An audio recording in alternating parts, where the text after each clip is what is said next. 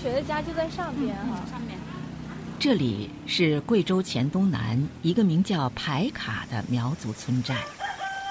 排卡在苗语里的意思是生产芦笙的小山村。排卡村八十多户人家，有十二户是芦笙制作专业户。这里的芦笙制作已经有四百多年的历史了。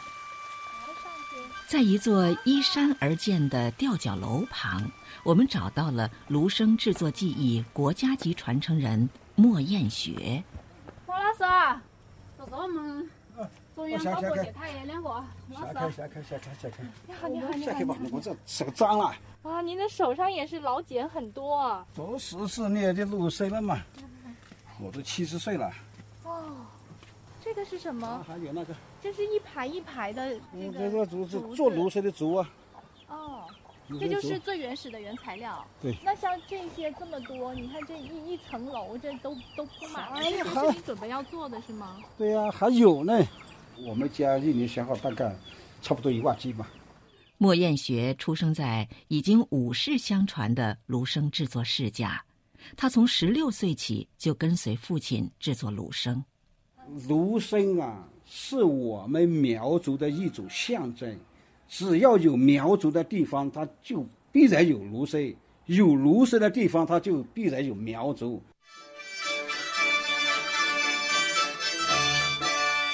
自古苗族不离笙，苗寨里的孩子从小就在芦笙的伴奏中长大。不论是男女间传递爱情，还是逢年过节的喜庆日子，大伙儿都会吹起芦笙，载歌载舞。芦笙记载了苗族的历史，传承了苗族的文化。你不知道，像我们这一辈人，谁会吹芦笙，才能上到那芦笙场上去？上芦笙场是一种荣誉。对呀，谁会吹芦笙，谁进到里面。姑娘是看上哪一个？我们这一辈就是这样的。但是我到芦笙场去吹芦笙，但他就看见了。啊，是吗？恋爱人。因为过去吹芦笙要一个晚上十七八个寨子都全部，一个寨子只能吹一圈。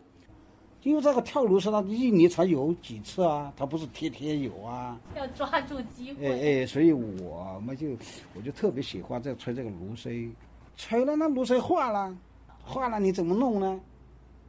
拿给爸爸修。但是他他在那个现场，你就不没没得吹了，你又跑回来，那那就过了那个好时光了，那就开始学，就就以这个做芦笙为职业了。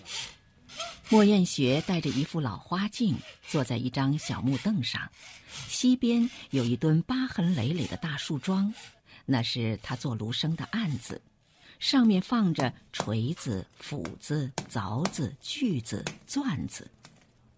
莫艳学告诉我们，从上山砍竹子开始，一直到发出悦耳的声音，一把芦笙的制作需要六十多道工序。其中最繁重的过程是打磨竹子。现在小孩都用那个液化气，这个火苗要用那个液化气。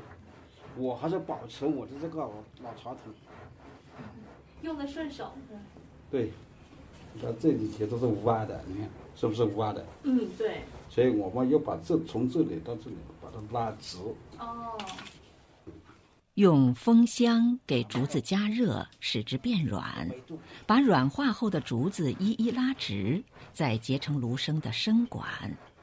笙管要能吹奏出高低不同的音阶，还需要一个关键步骤，就是加簧片。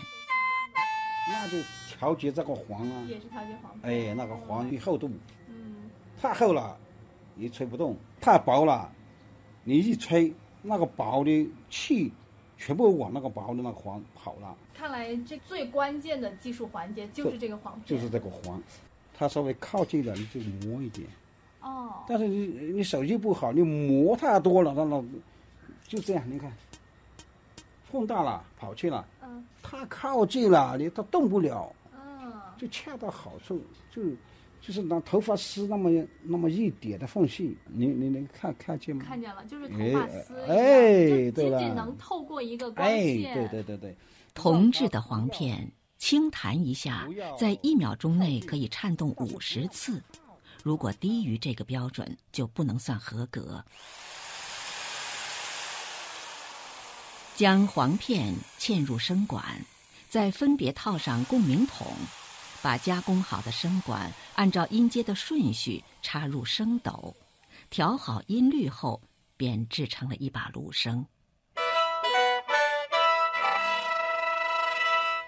四十多年来，一把又一把芦笙在莫彦学的手里诞生，一支又一支芦笙曲在他的吊脚楼里吹响。打上莫彦学标签的芦笙，音质圆润、素雅、精巧，广为乡亲们喜爱。从六管到二十四管，从 A 调到 F 调，莫彦学的芦笙吹响了无数苗寨，吹遍了全国，甚至吹到了海外。那个时候年轻的时候就是七天七夜、九天九夜、十一天十一夜不睡觉。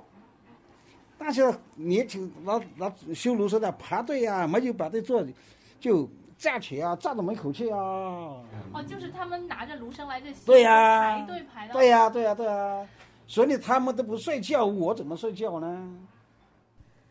一九九七年，贵阳国际机场开通，外地客商一下子就订了七千只芦笙。莫彦学一个人忙不过来，开始领着两个儿子接订单，父子三人也忙不过来了。